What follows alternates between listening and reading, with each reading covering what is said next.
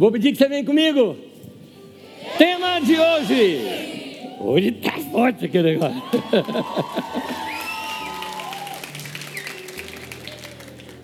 Como posso ouvir a voz de Deus? Essa é a palavra de Deus para nós aqui hoje. Amém. Eu quero ler com vocês 1 Reis capítulo 19, de 3 até o versículo 13. O texto está na sua tela. Acompanhe comigo. Elias teve medo e fugiu para salvar a vida. Explicando primeiro esse momento aqui do, de Elias. Elias, ele, ele tomou algumas atitudes precipitadas. Qualquer dia eu ensino isso aqui para vocês. Muita coisa que Elias fez ali, Deus não mandou. Depois ele passou a ser perseguido pela própria rainha, dizendo que iria matá-lo. Elias cai numa, numa depressão. Não tem outra explicação, porque Elias chegou ao ponto de pedir a morte. O grande profeta, o grande homem de Deus, sim, homens e mulheres que andam com Deus e que amam o Senhor, também estão sujeitos a passarem por depressão, por ansiedade. Isso não é falta de fé, isso é simplesmente ser humano. E eu queria analisar esse texto para mostrar como é que Deus lidou com Elias nessa situação. Diz assim então o texto: Elias teve medo e fugiu para salvar a vida. Em Berseba de Judá, ele deixou o seu servo e entrou no deserto caminhando um dia. Chegou a um pé de diesta, sentou-se debaixo dele e orou pedindo a morte. Já tive o bastante, Senhor, tira minha vida, não sou melhor do que os meus antepassados. Depois se deitou debaixo da árvore e dormiu. De repente, um anjo tocou nele e disse: Levante-se e coma. Elias olhou ao redor e ali, junto à sua cabeça, havia um pão assado sobre brasas quentes e um jarro d'água. Ele comeu, bebeu e deitou-se de novo. O anjo do Senhor voltou, tocou nele e disse: Levante-se e coma, pois a sua viagem será muito longa. Então ele se levantou, comeu e bebeu. Fortalecido com aquela comida, viajou 40 dias e 40 noites até chegar a Horebe, monte de Deus. Ali entrou numa caverna e passou a noite. Então veio um vento fortíssimo que separou os montes e esmigalhou as rochas diante do Senhor, mas o Senhor não estava no vento. Depois do vento houve um terremoto, mas o Senhor não estava no terremoto. Depois do tremor ou do terremoto houve um fogo, mas o Senhor não estava nele. E depois do fogo houve o murmúrio de uma brisa suave. Quando Elias ouviu puxou a capa para cobrir o rosto, saiu e ficou à entrada da caverna. E uma voz lhe perguntou: O que você está fazendo aqui, Elias? Até aí na leitura. Elias está claramente deprimido. A sua depressão chegou a tal ponto dele pedir para morrer. Alguns de vocês talvez já passaram nisso na vida. Uma tristeza tão profunda que você pede, quero deixar a vida.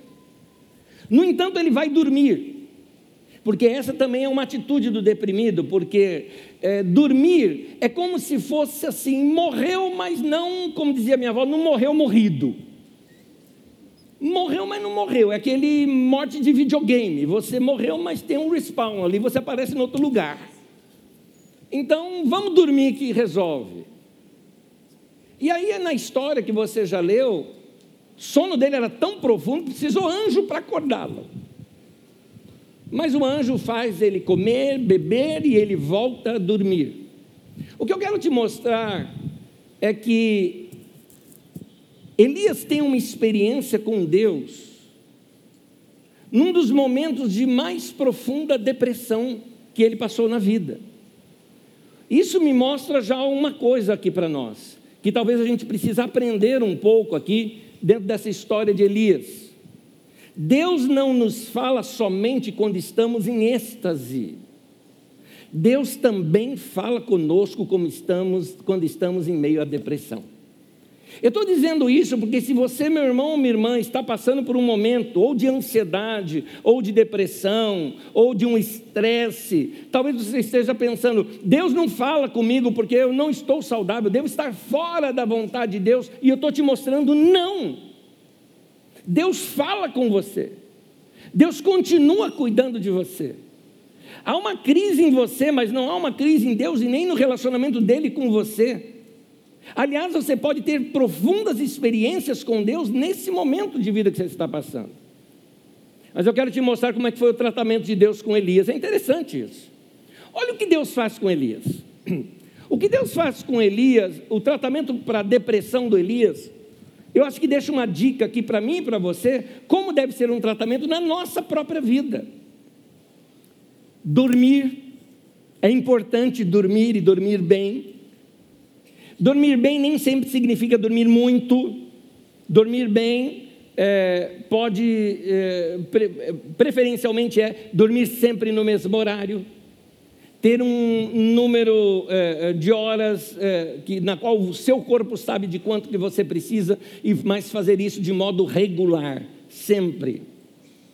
Comer bem, Comer bem também não é comer muito, mas comer de modo saudável. Então ele foi dormir bem, comer bem, beber água. Foi o que Elias fez. Depois, Elias teve que caminhar. Você não vai se livrar de depressão se ficar deitado dentro do quarto. Tem que sair, tem que andar, tem que fazer caminhada, tem que se exercitar. E depois, uma experiência de estar a sós com Deus. Foi essa a experiência de Elias. Ele se separou de todo mundo, porque Elias tinha acabado de vir, vamos dizer assim, de um cultão. Que orou lá e desceu fogo do céu sobre o altar e tudo mais. Pois bem, nesse momento, Elias, para de barulho. Agora é hora de você ficar quietinho, a sós. E outra coisa que eu noto ali no texto Elias ele foi até Oreb. Eu não sei se você sabe, Oreb e Sinai é o mesmo lugar. Então ele foi naquele lugar onde Deus falou ali com Moisés, onde teve outras pessoas com experiências com Deus naquele lugar. Uh, não só a experiência da lei do Senhor, mas também a experiência da sarça ardente. E então Elias vai para este lugar e vai andando, caminhando, depois ele sobe no monte, monte é montanha, montanha significa que é um lugar alto, com uma grande vista. Olha o processo de Deus para lidar com a depressão dele. E depois ele tinha que ficar observando algumas coisas. Note que ele fala de vento forte, de terremoto, de um fogo que acendeu ali num lugar. E finalmente uma brisa suave. Mas em todas elas ele prestou atenção. O que mostra que alguém ali deveria fazer o quê? Tirar os olhos daquele momento de depressão, de voltar para dentro de si e abrir os olhos e olhar uma alta montanha, olhar a paisagem, ver a natureza. Ter esse contato com a natureza faz parte do tratamento de Deus com Elias. Por que razão? Por que razão? Porque nós fomos criados para vivermos com a natureza.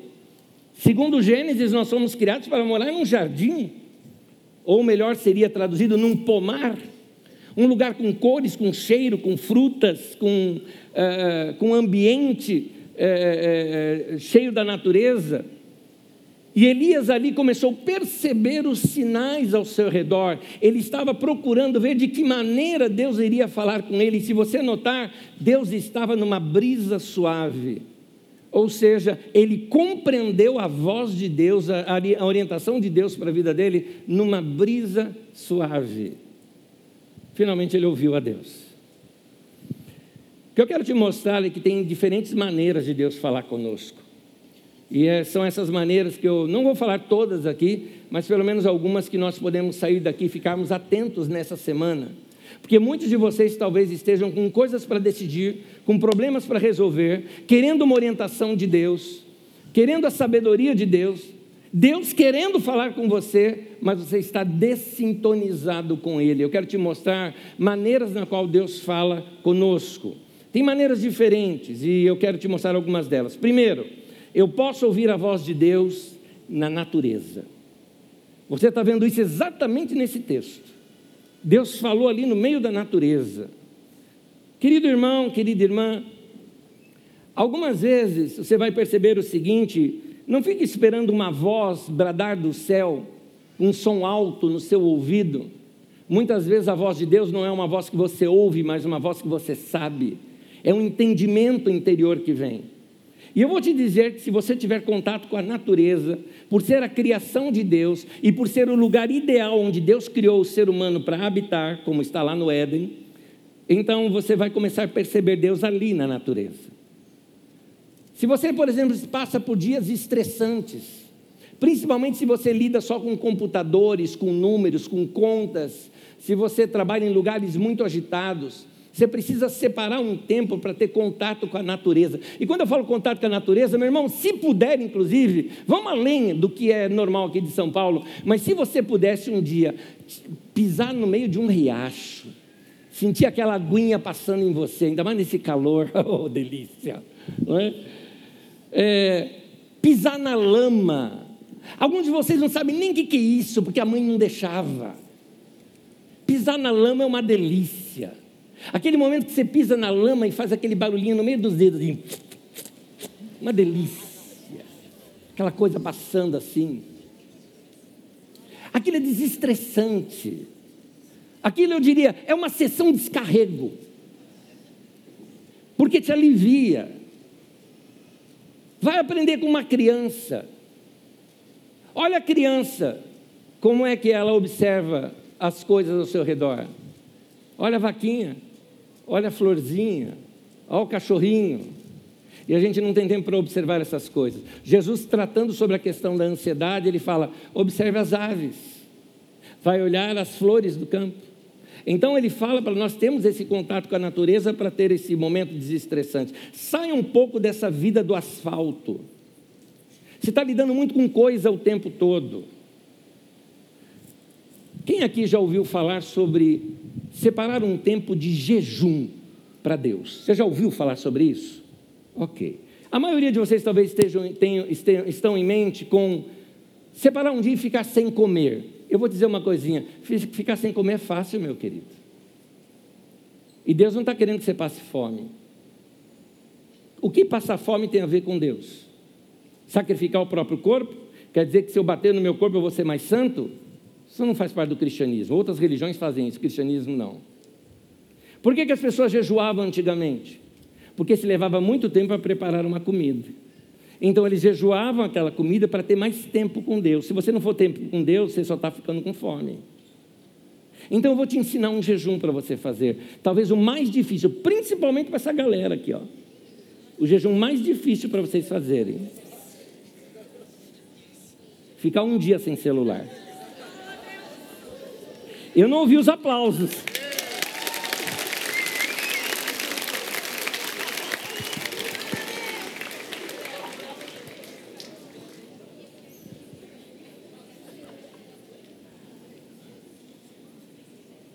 Fazer caminhadas, ter um tempo a sós,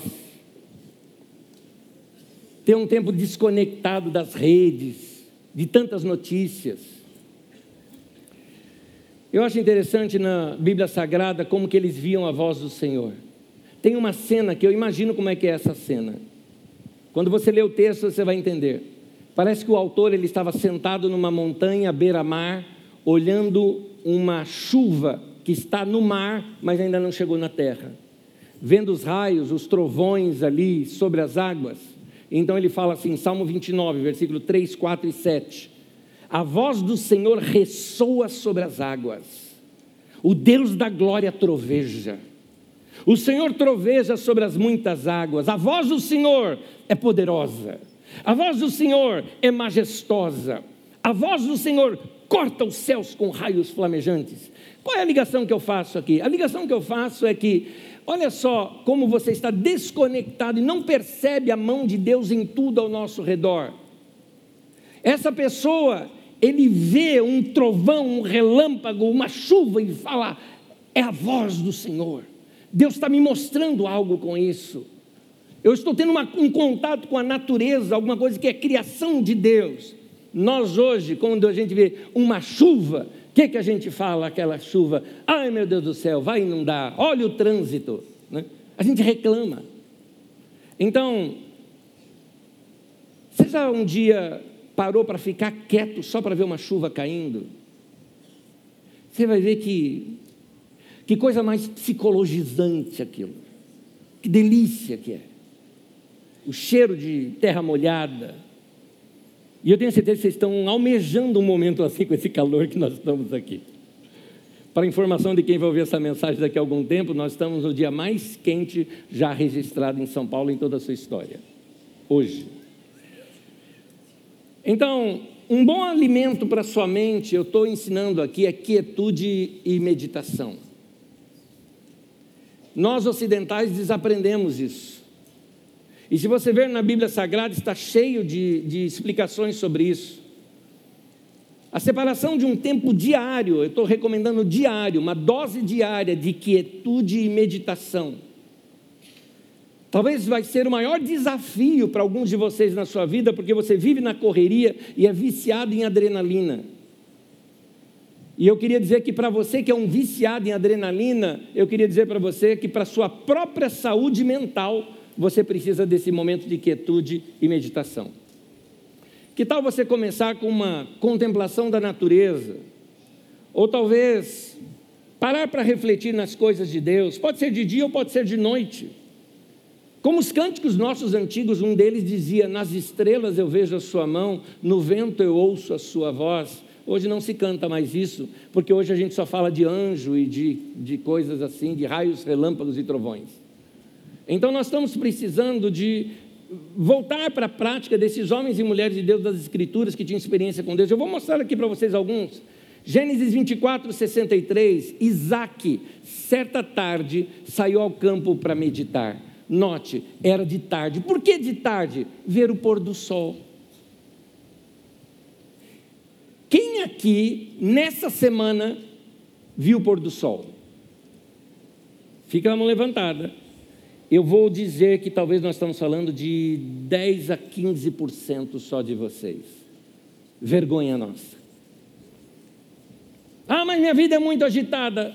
E você Todo mundo tem 24 horas, igualzinho um ao outro, e, e, o que fazer com seu tempo é uma soberania que Deus deixou na sua mão.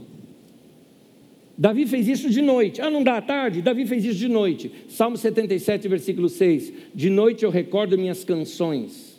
O meu coração medita e o meu espírito pergunta. Você nota, há um diálogo dele com ele mesmo, num momento ali da sua devoção. E também de madrugada, Salmo 119, versículos 147 e 148. Antes do amanhecer me levanto e suplico o teu socorro.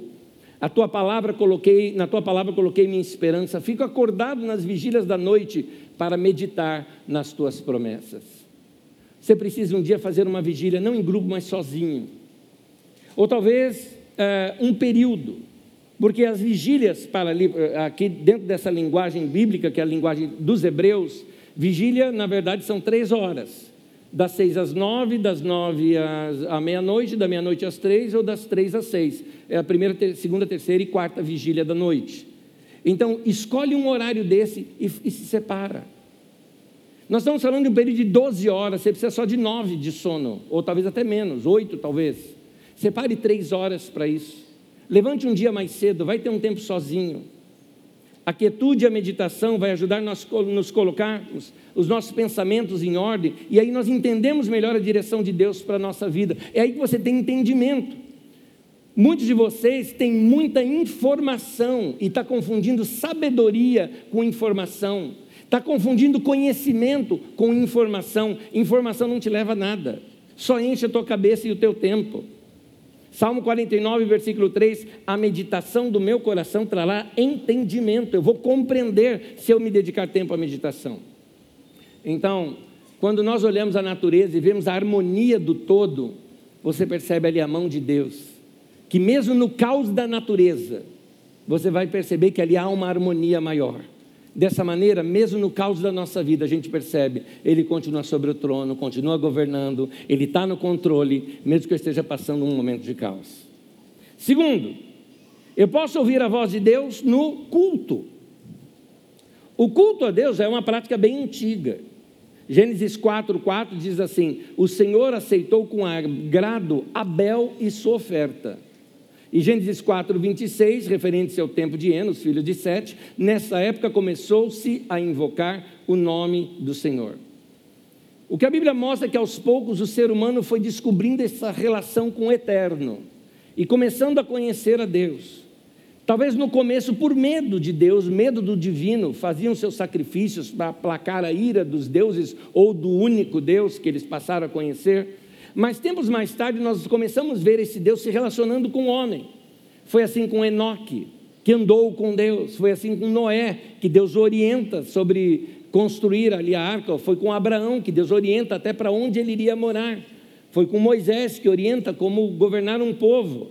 Em número 7, versículo 89, diz assim: Quando entrava na tenda do encontro para falar com o Senhor, Moisés ouvia a voz que lhe falava no meio dos querubins, de cima da tampa da arca da aliança. Era assim que o Senhor falava com ele. Essa era a forma deles cultuarem a Deus, e Deus falou com eles usando aquela estrutura. O que eu quero dizer com isso? Eu quero dizer que não existe uma maneira única de culto para Deus. Se você gosta desse culto aqui, maravilha, tem a ver com o seu DNA, com o seu jeito de ser, mas essa não é a única maneira de cultuar a Deus. Vou te explicar isso rapidinho aqui. Quantos de vocês aqui já tiveram um tempo, uma experiência com Deus em igrejas pentecostais? Seja pentecostal, Assembleia de Deus, vamos lá, e oh glória, é, é, você teve? Não parece, porque se fosse falar, oh glória, é assim, fala Deus é a experiência desses irmãos. E lá nessa experiência, deixa eu falar algo aqui para você: não despreze as experiências que você já teve naquele lugar.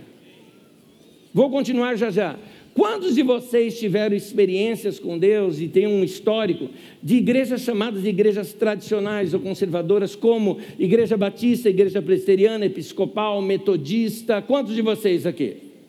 Muito bem. E quantos de vocês já tiveram experiências com Deus também em igreja católica? Você já teve experiências com Deus na igreja católica? Muito bem. Vocês percebem que são formas de culto totalmente diferentes uma da outra? Não despreze essas experiências com Deus que você teve nesses lugares. Mesmo que você esteja, ah, mas aqui é mais gostoso, é mais leve, é, é tudo isso, mas não é um melhor do que outro. O que importa é se o nosso coração está conectado com Deus. Deus falou lá na igreja pentecostal, meu irmão, no meio do barulho, no meio do reteté. E vem o Espírito Santo e o cara vai lá e corta a cana e aquela coisa toda, né? E faz o aviãozinho e mas é ele, ele a emoção mexe com ele, mas são experiências que as pessoas tiveram com Deus. No entanto, Deus também falou com aquele irmão que aprendeu a ficar quieto no meio da oração, talvez ao som de um órgão ou de um harmônio, simplesmente aguardando ou iniciando o culto somente com a leitura de um salmo, porque naquela quietude Deus falava com ele. Ou aquela pessoa que até mesmo no ritual da missa, o coração dele estava tão sincero para com Deus, que na leitura dos salmos ou nos textos do evangelho ali lidos, eles tiveram ali experiências com Deus também. Então não importa aqui qual é o background, o que eu quero te mostrar é que no culto nós temos experiências com Deus. E agora aqui, você que cresceu, tem uma outra experiência com Deus, uh, Deus não mudou, foi o culto que mudou. Hoje a nossa experiência aqui é outra, mas é, é importante estar no meio do culto. É um momento de Deus falar com você. Deus fala com você através dos seus irmãos. Deus fala com você às vezes num abraço, num sorriso. Deus fala no meio de um cântico, de uma letra de um cântico. Deus fala no meio de uma mensagem, no meio da oração. Essa é a importância de você estar todos os domingos. Se você não é dessa igreja, frequente a sua igreja. É importante você ouvir a palavra de Deus todos os domingos. Separe esse momento na sua vida, porque é o momento de Deus falar com você. Quer ver uma coisa? Quantos de vocês um dia estavam num culto e você percebe que no meio da mensagem foi uma palavra dada diretamente para você. Você entendeu? Deus falou comigo. Eu diria aqui que todos estão levantando a mão nesse momento. Talvez um ou outro aí que não levantou porque não quis levantar. Mas eu, eu, eu queria te dizer uma coisa: Deus fala nessas reuniões, por isso você precisa frequentar essas reuniões. Amém. Terceiro, eu posso ouvir a voz de Deus nas Escrituras Sagradas. Tem uma frase de Rubem Alves que eu gosto bastante, eu copiei aqui para nós. Ele diz assim: Eu leio os textos sagrados como quem lê poesia, e não como quem lê jornal. Quem lê jornal procura a verdade dos fatos, eu procuro a beleza, e é de beleza que a alma se alimenta. Você já experimentou um dia, num dia tranquilo, quem sabe deitado numa rede ou sentado numa cadeira, ou num lugar, quem sabe vai num parque, senta numa grama, e pegar as escrituras sagradas e simplesmente lê-la. Não porque você tem que preparar um estudo, não porque te cobraram disso, nada disso. Simplesmente para se alimentar, para deixar aquilo falar com você. Uh, ler as Escrituras de modo devocional vai te levar a ser cheio do Espírito Santo. Lá no texto de Efésios diz assim: é, deixai-vos encher pelo Espírito, falando entre vocês com salmos, hinos e cânticos espirituais, tal, tal, tal. No texto de Colossenses fala a mesma coisa, só que diz assim: habite ricamente em vós a palavra de Deus. Então, é, ser cheio da palavra de Deus equivale a ser cheio do Espírito Santo. Então vamos nos encher com a palavra de Deus, vamos ler a palavra de Deus, vamos conhecer as Escrituras. Quando você está lendo a Bíblia desse jeito, você está permitindo que Deus encha seu coração com a sabedoria dele. Salmo 119, versículo 24, diz assim: Sim, os teus testemunhos são o meu prazer, eles são os meus conselheiros. Então, ficar no seu lugar de paz seja no seu escritório, seja no seu sofá, seja na sua cama, seja numa varanda, seja num parque que você vá, e permitir Deus falar no seu coração através da leitura da palavra de Deus. Essa pergunta eu não vou fazer, mas eu deixo ela para você, você não precisa me responder. Mas a minha pergunta seria: quantos de vocês leem a Bíblia todos os dias? Não precisa levantar a mão. Todos os dias. É importante ter essa experiência com Deus todos os dias. Você vai ver como isso vai tratar dentro de você, fortalecer a sua vida. Por último, eu posso ouvir a voz de Deus no meu íntimo. Onde Deus mora?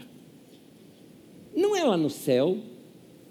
Quando a Bíblia fala de céu, ela está falando de mundo espiritual. Como nós, quando nascemos de novo, se tornamos um espírito, é um espírito que nasceu de novo, Deus habita no nosso coração, no nosso espírito, no nosso interior, no nosso íntimo. Esse nosso coração é o nosso propiciatório, onde Deus fala conosco. O que é o propiciatório? Era aquele lugar dentro do tabernáculo onde Deus falava. Lá dentro do Santo dos Santos, sobre a arca da aliança, diante de dois querubins, ali era o lugar onde Deus falava, chamado propiciatório. O propiciatório de Deus hoje é o teu coração, é ali que Deus fala. É interessante notar como ele fala nesses lugares.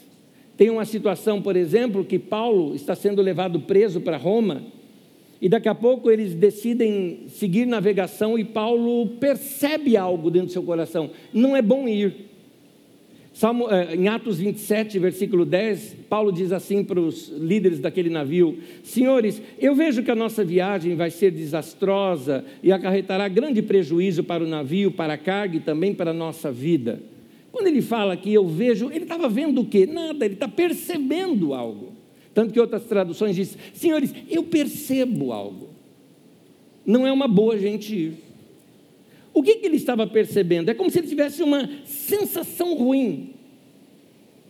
Muitas vezes Deus está falando conosco lá no nosso íntimo, não com uma voz que a gente ouve, mas uma voz que a gente sabe, tipo, não vá. Ou vá. E você tem que obedecer essa voz. Mas como eu sei que era de Deus? Vem pelo treinamento. Paulo estava tão acostumado a andar com Deus que ele conhecia a voz dele.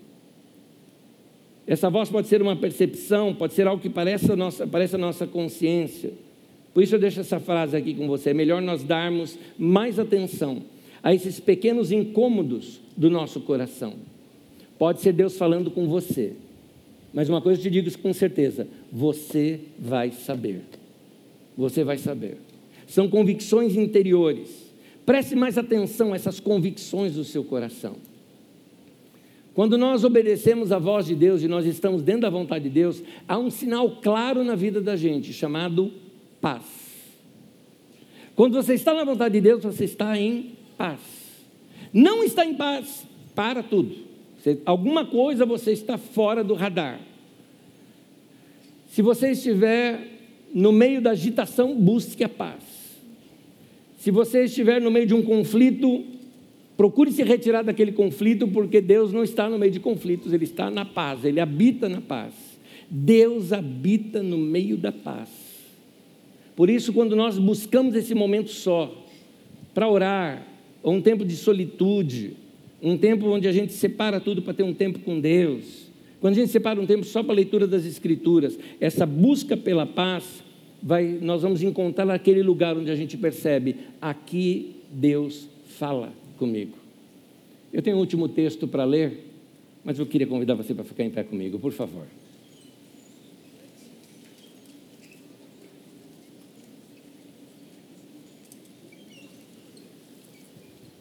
Primeira Pedro capítulo 3, versículo 11. Vamos falar juntos esse texto? Vamos? Busque a paz e siga. Mais uma vez, busque a paz e siga. Note algumas coisas nesses verbos. Primeiro, busque a paz. Muitos de vocês estão falando, ai, Deus podia me dar paz. Ele está falando, busque a paz. Como é que eu busco a paz? Você não ouviu nada do que eu falei hoje? Separa um tempo, sai da agitação, vai falar com Deus vai ter contato com a natureza, vai ter contato com o silêncio, vai fazer uma vigília, vai separar um tempo, vai jejuar aquilo que está tomando demais o seu tempo, a sua mente, vai separar um tempo só para Deus. E um detalhezinho: busca a paz e siga. Siga a paz. Vai seguindo esse caminho da paz com Deus. Se você se mantiver em paz, era assim que Jesus era. Jesus era um homem de paz. Ele andava em paz. No meio da agitação ele estava em paz. Queriam matá-lo e ele estava em paz. Milagres aconteciam, ele continuava em paz. Situações difíceis e ele em paz. Está sendo morto lá na cruz e ele está em paz, inclusive pedindo perdão pelos outros. Pai, perdoa, eles não sabem o que fazem. Era um homem de paz. É assim que a gente tem que ser também. Então vamos buscar isso com Deus. Eu queria terminar dizendo uma coisa aqui para vocês não somente eu, mas os pastores dessa igreja, nós temos uma nós temos uma responsabilidade diante de Deus de trazer algo para esta igreja. E essa responsabilidade é trazer um bom alimento para a igreja. E nesse bom alimento é porque nós queremos que essa igreja seja uma igreja saudável, que essa igreja tenha saúde. E a saúde mental é uma das principais saúdes que nós estamos precisando nos nossos dias. Nós estamos na era que chama a era da ansiedade. O modo como a gente lida com eletrônicos, o tanto de informações que a gente recebe, a agitação das grandes cidades, tudo isso está fazendo de nós um povo doente. E essa saúde começa lá de dentro. Como diz lá no texto de Romanos, transforme-se pela renovação da sua mente. Quando você muda a mente, você muda você inteiro. Se você quer ter uma vida saudável, pratique essas coisas que nós ensinamos aqui hoje para você. Eu tenho certeza que essa saúde vai não só trazer saúde mental, emocional para você, mas vai dar a você uma vida estável, na qual você vai começar a compreender a vontade de Deus diariamente para você. Porque Deus habita na paz, não na agitação. Porque você vai ter experiências com a paz e vai ser guiado por ela também. E nós vamos ser um povo que vamos estar ouvindo a voz de Deus nos nossos dias, experimentando coisas tremendas nos nossos dias, porque estamos em paz e obedecendo o Senhor e andando com o Senhor. Amém? Vamos orar nesse momento? Eu vou pedir que nesse instante, se você assim puder, feche seus olhos, ponha sua mão no coração. E eu gostaria que você colocasse Agora, aquilo que te agita, aquilo que está te distraindo, coloca diante de Deus nesse momento. Entrega ao Senhor nesse momento. Talvez você precise fazer hoje um pacto com Deus, dizendo: Deus, tenho gastado meu tempo demais com, com filme, com eletrônicos, com informação, com jornalismo, com coisas que têm agitado meu coração. De modo saudável, eu quero diminuir isso na minha vida. E fala para o Senhor: eu quero dedicar tempo para conhecer as Escrituras, ter um tempo com o Senhor diário. Fala para Deus. Eu quero ouvir a Sua voz. Eu quero que o Senhor dirija os meus caminhos, a minha vida.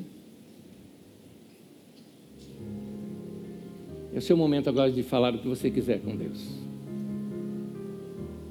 Tem algo para você entregar para Ele, entrega. Tem um voto para você fazer, faça o consciente. Entrega o teu caminho ao Senhor e confia nele. Deleita-te no Senhor. Ele vai conceder o desejo do teu coração. Pai querido, guia a nossa vida, Senhor. Nos oriente, nos guarde, nos abençoe. Senhor, cuida do teu povo. Homens, mulheres, rapazes, moças, meninos, meninas, cuide deles, Senhor. Que cada irmão tenha sua experiência com o Senhor nessa semana experiência de paz, experiência de conexão com o Senhor, de ouvir a tua voz Queremos ser um povo saudável. Ajude meus irmãos no processo de cura da ansiedade. Ajude meus irmãos no processo de cura da depressão. Ajude meus irmãos no processo de cura do, da estafa, do estresse, do burnout. Ajude meus irmãos no processo de cura dessas doenças que têm enfraquecido a nossa mente, a nossa alma, nossas emoções que sejamos um povo de espírito, alma e corpo alinhados e saudáveis, cheios do teu Espírito Santo e da tua paz. Põe tua boa mão sobre nós e nos abençoe, Senhor. Recebemos a tua paz. Vamos andar na tua paz. Esse é o voto que nós fazemos aqui hoje. Em nome de Jesus. Amém e amém. Gente, ao nosso Deus. Bom e maravilhoso. Bom é o Senhor.